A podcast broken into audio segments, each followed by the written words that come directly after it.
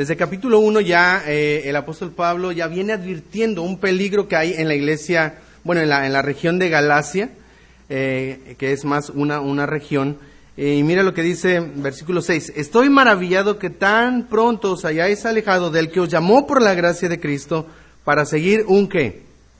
Un evangelio diferente. Es, es muy fácil, es muy sutil. Deslizarse hacia un evangelio diferente y dice, no es que hay, no es que hay otro evangelio, no es que hay otro, sino que hay algunos que os perturban y quieren pervertir el evangelio de Cristo. Mas si a nosotros o un ángel del cielo os anunciare otro evangelio diferente del que hemos anunciado, sea anatema.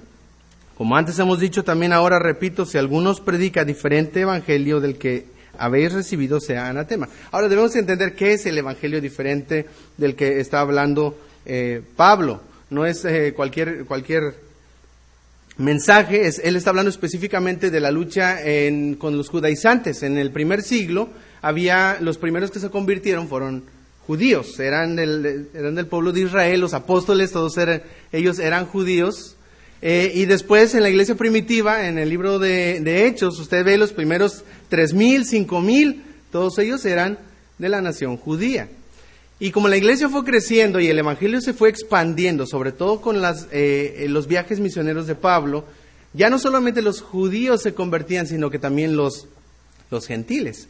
Entonces los judíos tenían cierta tradición porque su cultura, ¿verdad? Eh, les, les, llevaba a celebrar ciertas prácticas, eh, pues seguir la ley de cierta manera que ellos habían establecido y los, los gentiles empiezan a convertir y, sale un tercer tipo de creyente que algunos no eran creyentes, ¿verdad? Que se llaman, se llamaban los judaizantes, aquellos que decían, bueno, estos gentiles ya se convirtieron, pero si quieres ser verdadero cristiano, tienes que someterte otra vez a las leyes, a las reglas, a las, a las normas que nuestra religión, ¿verdad?, eh, demanda. Entonces esos cristianos, bueno, algunos no tan cristianos, querían jalar otra vez a los, a los gentiles para que se sometieran a la ley y volvieran al, Evangelio por obras, que es buscar la salvación por la obediencia a la ley. Y, entonces Pablo dice, espérense, ustedes ya, ya escucharon de Cristo, eh, de Cristo crucificado, de, la gracia salvadora de Cristo y ahora quieren volver a buscar su salvación por las obras, por someterse a la ley. E, esta es una distorsión del Evangelio. Y ahora este versículo 10, mire cómo termina, esta es la introducción. Pues busco ahora el favor de los hombres o el de Dios. O trato de agradar a los hombres. Pues si todavía agradara a los hombres, no sería siervo de Cristo. Mas os hago saber, hermanos, que el Evangelio anunciado por mí no es según hombre. Y Pablo hace esta transición porque acaba de decir que hay un evangelio diferente y pareciera que Pablo estaba predicando un evangelio diferente. ¿Por qué? Porque ya no predicaba la ley, los ritos, el bar mitzvah y todos, el Shabbat y todas esas cosas. Él les predicaba, no, somos libres en Cristo y ahora Cristo nos hizo libres del yugo, de esclavitud, de la ley y, todos se escandalizaban porque eso no es todo lo que, lo que nos han enseñado. Y, los tacha, y, comenzaban a decir, no, Pablo, tú estás predicando, tú eres el que está predicando otro evangelio. Y él dice, no, no, no, e, este no es, no, es otro evangelio. Dice, el evangelio que, que anunciado por mí no es según hombre. Él había recibido acusaciones de que él había distorsionado el evangelio y que estaba metiendo herejías a la iglesia. Y él hace esta aclaración, mira, yo ni lo recibí ni lo aprendí de hombre alguno, sino por revelación de Jesucristo. Entonces, ¿cómo saber que el Evangelio que Pablo predicaba e-, es, verdadero? ¿Cómo saber, cómo identificar entre un Evangelio verdadero y un Evangelio falso? Esto no solamente tiene que ver con doctrina y teología, tiene que ver, hermanos, con una vida transformada. El Evangelio de Cristo, hermanos, es un Evangelio transformador. Es un evangelio transformador. Y, ahora Pablo lo que va a hacer es, mira, la evidencia de que, de que el evangelio que les di viene de Jesucristo, soy yo. Y quiero contarles un poco de mi testimonio, dice Pablo, para que vean lo que el evangelio ha hecho en mi propia vida, cómo ha transformado de una manera radical mi vida. Y eso se presenta como una evidencia del poder del Evangelio, que es poder de Dios, ¿para qué? Para salvación, para, para, para transformar, ¿verdad? Una vida sumida en el pecado en una vida útil para Dios. Eso es lo que hace el Evangelio, hermanos. Y vamos a ver tres áreas eh, en, las que el Evangelio pues había afectado, y vamos a ver tres áreas del testimonio de la vida del apóstol Pablo, y, pues no son difíciles los puntos. En primer lugar, la vida pasada. mire lo que hace ahí en versículo, después de explicar, mira, hay otro Evangelio por allá, pero yo no soy otro Evangelio, ¿verdad? Es el Evangelio que Dios, que el Señor Jesucristo me reveló, y empieza a contar su testimonio. Versículo 13, léalo conmigo porque ya habéis oído acerca de mi conducta en otro tiempo en el judaísmo, que perseguía sobremanera a la iglesia de Dios y la asolaba. El apóstol enfatiza, ¿verdad? Eh, dos actitudes eh, muy contrarias a su ministerio actual. Él ahora predicaba el Evangelio, él ahora hablaba de Cristo y recuerda cuando él empezó, de hecho él cuenta su, testimonio en Gálatas, cuando él empezó eh, a, predicar el Evangelio, pues nadie, todos le tenían miedo. ¿Por qué? Porque era el mismo Pablo, era el mismo, era el Saulo que nos perseguía y arrastraba a los creyentes y ahora está predicando y como que algunas personas se mantenían al margen. Y él dice, mira, en, en el judaísmo yo hice algunas cosas y las resumo en dos. ¿Cuáles son? ¿Cuáles son esas dos cosas, hermanos? En el, en el judaísmo eh, perseguía sobremanera, ese es versículo 13, perseguía sobremanera a la iglesia de Dios y la asolaba. La perseguía y la asolaba. O sea, la dejaba, trataba de exterminar a la iglesia. Hermanos, esto nos habla de un contraste entre el nuevo Pablo y el antiguo Pablo. El antiguo Pablo era alguien que se oponía, era, era un enemigo radical de Cristo. Feroz, pero no Pablo ahora predicaba a Cristo. ¿Qué pasó? ¿Cómo pasamos de aquí a este lado? Hermanos, nuestra vida debe ser un total contraste antes y después de Cristo. Debe haber un cambio radical de el Ernesto antes y el Ernesto después de Cristo. Y puede decir su nombre. No podemos seguir siendo los mismos. Y este versículo nos enseña que cuando estamos sin Cristo, que una persona sin Cristo siempre se opone al cristianismo verdadero, resiste la verdad porque no le gusta la verdad. No puede soportar la verdad. Hay una oposición radical, aunque quizá no aparente, pero hay una posición en su corazón hacia todo lo que tenga que ver con Dios, con la Biblia, con la iglesia, con la palabra. Hay una resistencia a Dios. Y eso era la vida de Pablo, era una resistencia continua. Cada vez que escuchaba cristianos, si recuerda lo que dice la Biblia acerca de Pablo, él respiraba amenazas de muerte.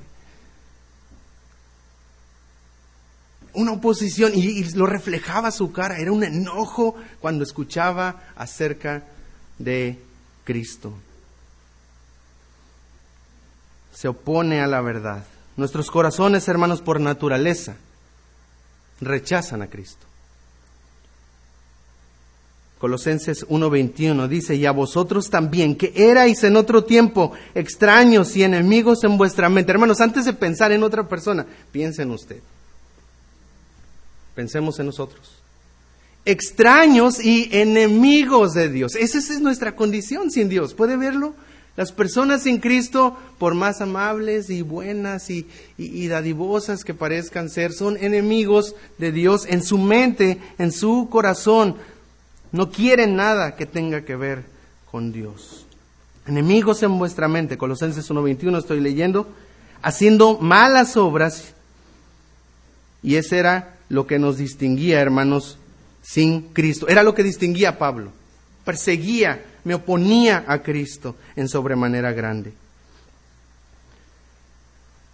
Capítulo 3 de Tito, lo leía en la mañana. Recuérdales que se sujeten a los gobernantes y autoridades, que obedezcan, que estén dispuestos a toda buena, buena obra, que a nadie difamen, que no sean pendencieros, sino amables, mostrando toda mansedumbre para con todos los hombres. Hermanos, esa es la actitud, rebeldía total contra Dios y contra toda autoridad que Dios pueda establecer. Una oposición declarada a Dios. Y a veces, hermanos, hemos sido salvos por Cristo, hemos sido salvos por la fe, el Señor nos ha traído al arrepentimiento, somos una nueva criatura, pero traemos esas, eh, todavía esta naturaleza pecaminosa caída y a veces refleja la carne. A veces refleja lo que, lo que éramos antes porque seguimos viviendo en este cuerpo. A veces mi cuerpo no quiere, no quiere ir a la iglesia. A veces mi carne no quiere leer la Biblia. A veces intento orar y me quedo dormido, ¿verdad? A la orilla de la cama. ¿Qué pasa? Encontramos esa lucha que Pablo enfrentó en Romanos capítulo 7, donde dice, pues, quiero hacerlo bien, lo, lo bueno, pero encuentro que hay un mal en mí, ¿verdad? Mi carne no quiere, se resiste contra la ley de Dios. Hermanos, hay una transformación. Y ese es el punto, hermanos. Debe haber un antes sin Cristo y un, un antes de Cristo y un después de Cristo. Pero él solo no habla, no habla solo de las cosas negativas, o sea, acerca de, de lo malo que hizo, sino habla de las cosas que pudieran ser buenas o verse como algo bueno. Versículo 14, ahora sí, el que estaban leyendo.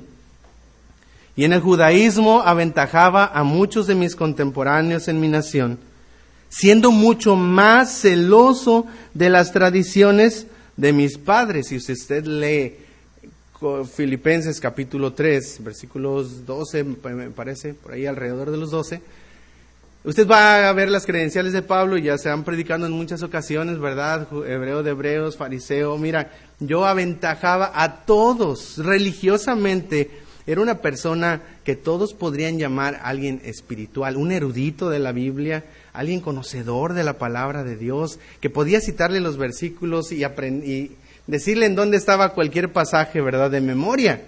Era alguien así de, tremendo, como dice el pastor Samuel, tremendo, ¿verdad?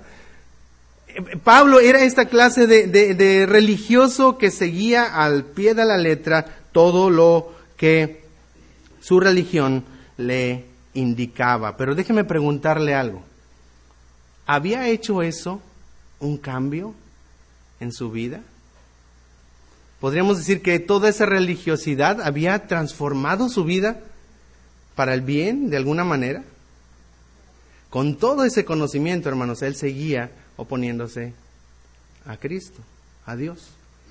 Hermanos, y esto nos enseña algo importante, que no se trata de conocimiento solamente intelectual.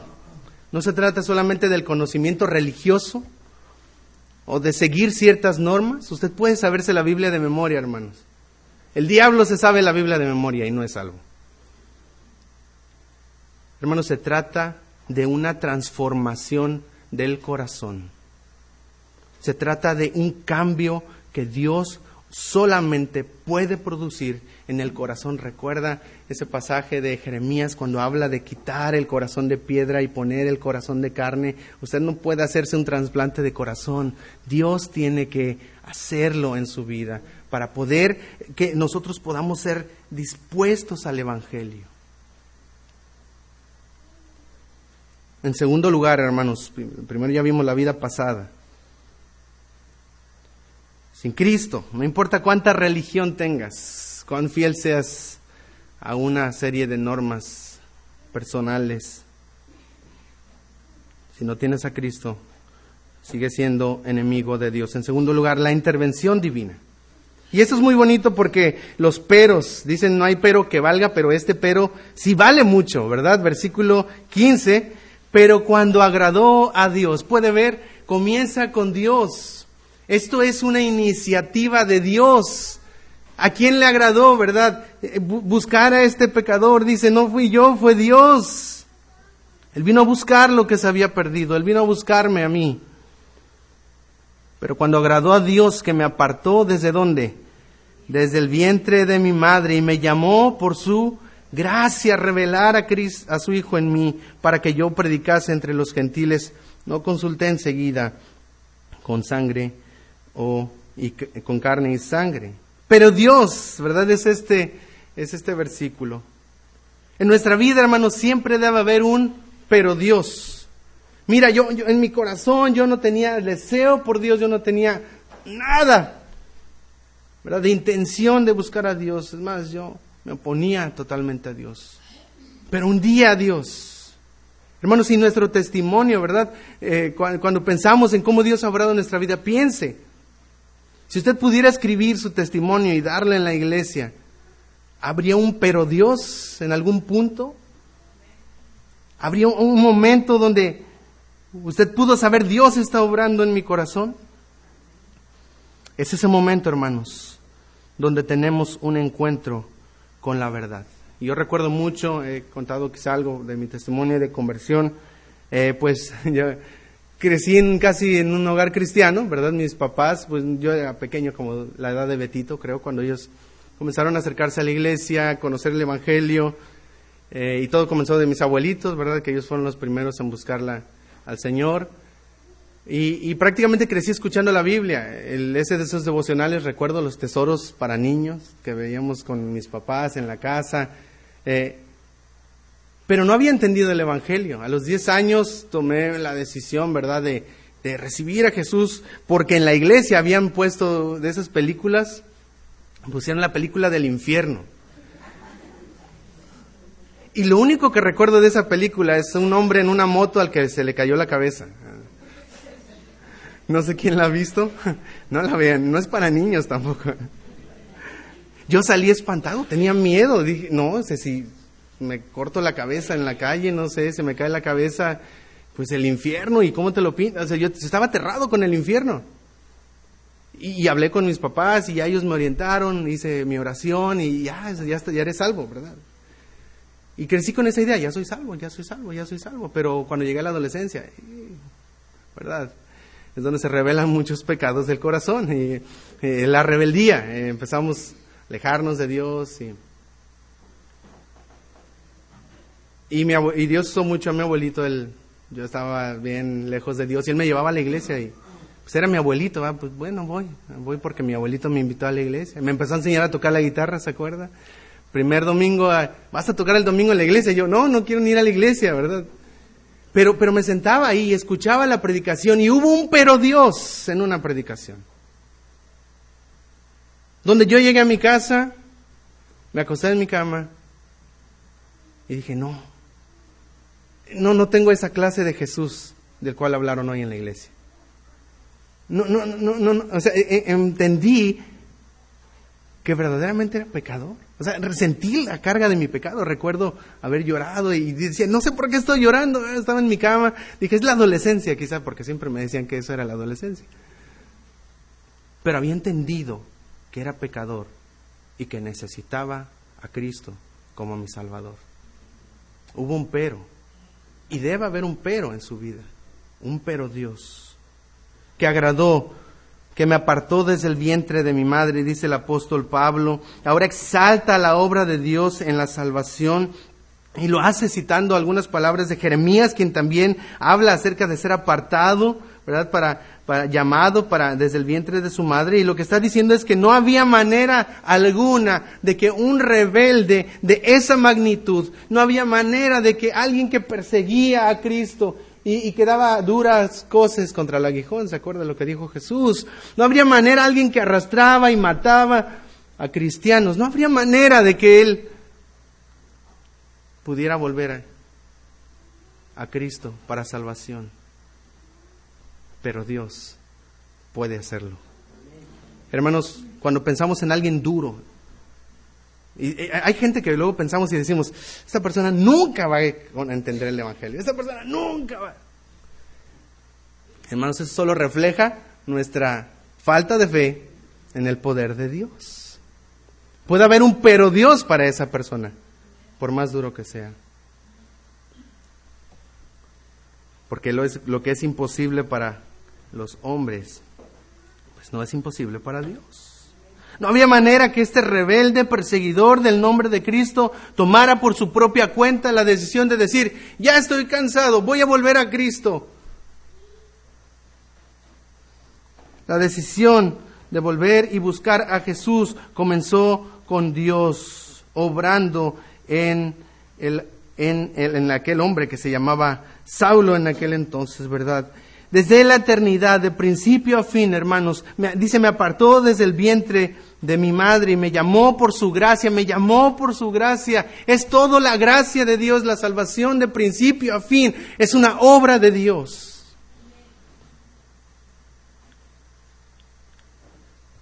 Esos versículos, hermanos, están llenos de expresiones que señalan y apuntan a la iniciativa y la gracia de Dios para los pecadores.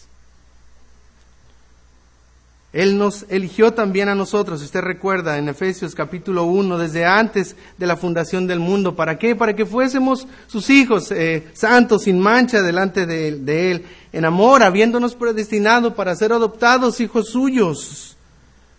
Es una obra que comenzó con Dios, que comienza en Dios. Y es verdad, el hombre tiene que volver, tiene que arrepentirse, tiene que creer.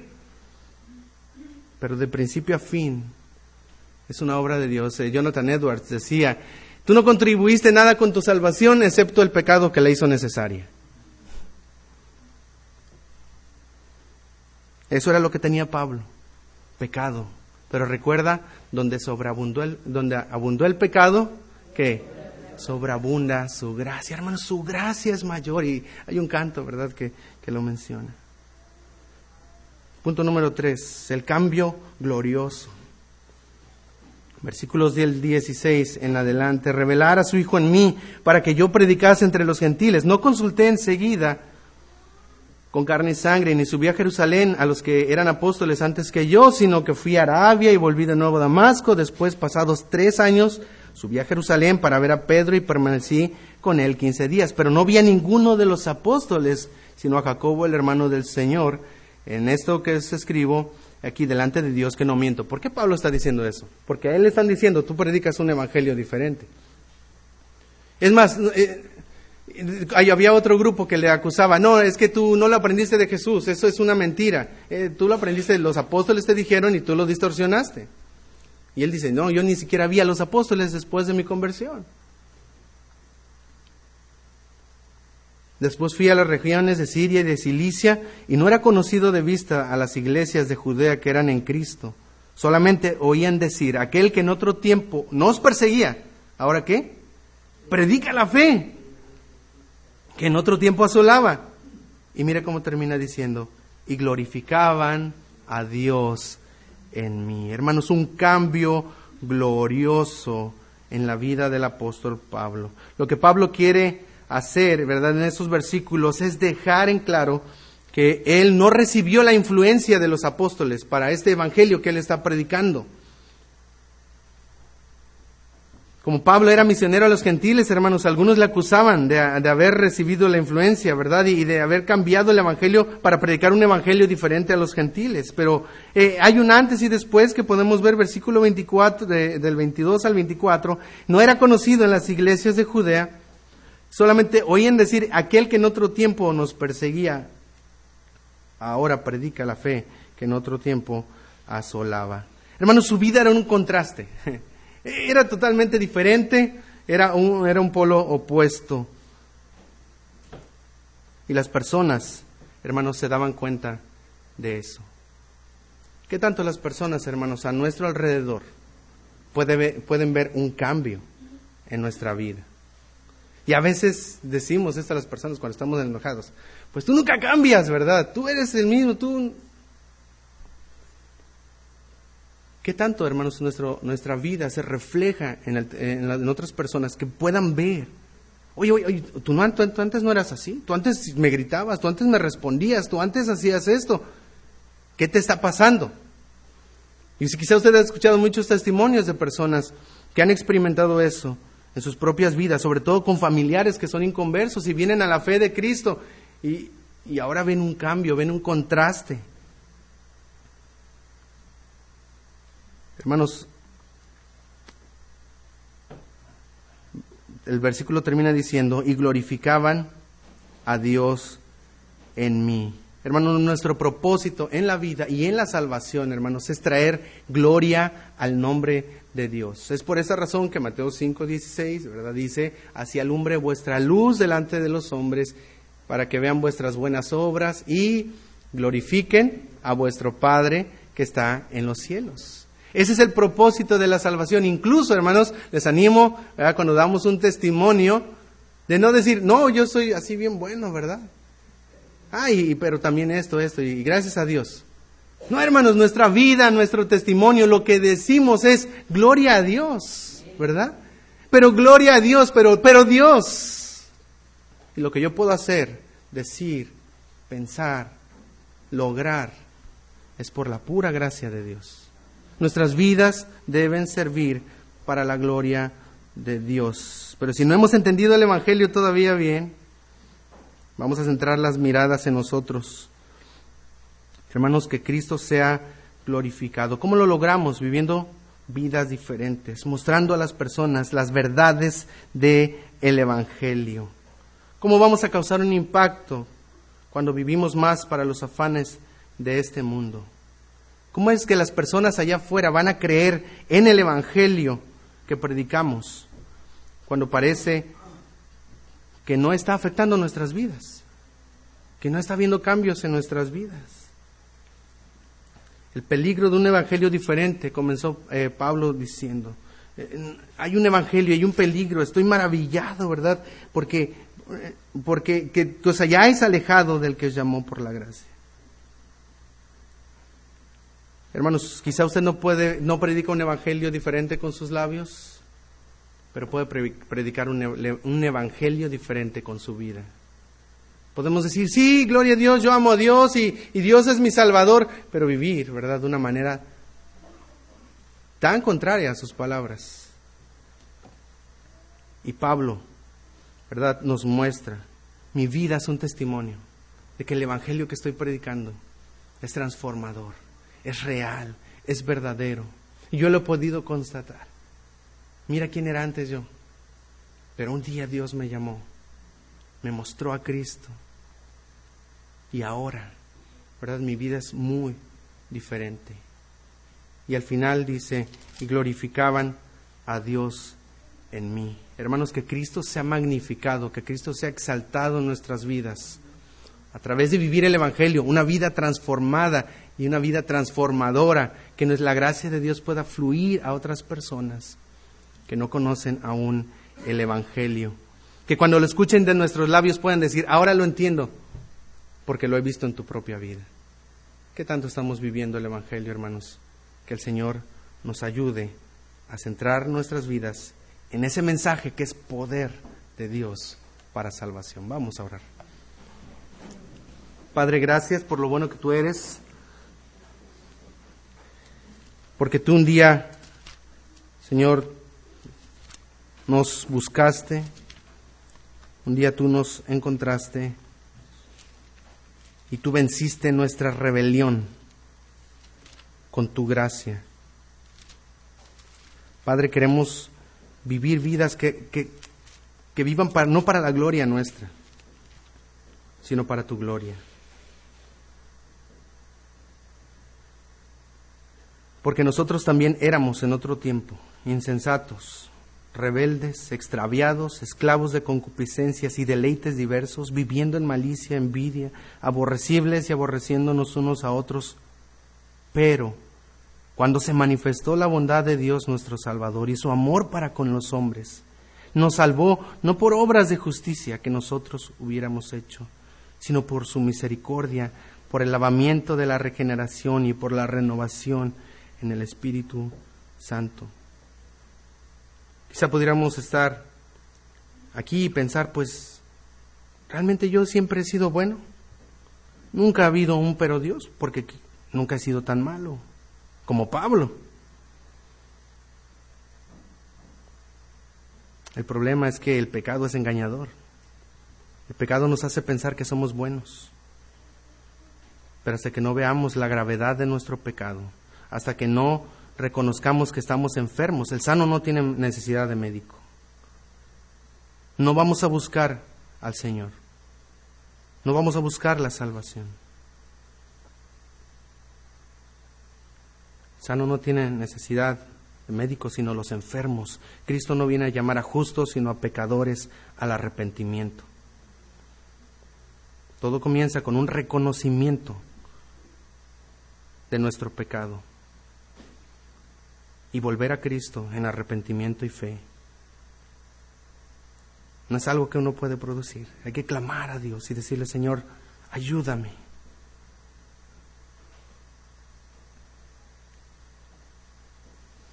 Que el Señor pueda hacernos ver nuestro pecado y podamos clamar.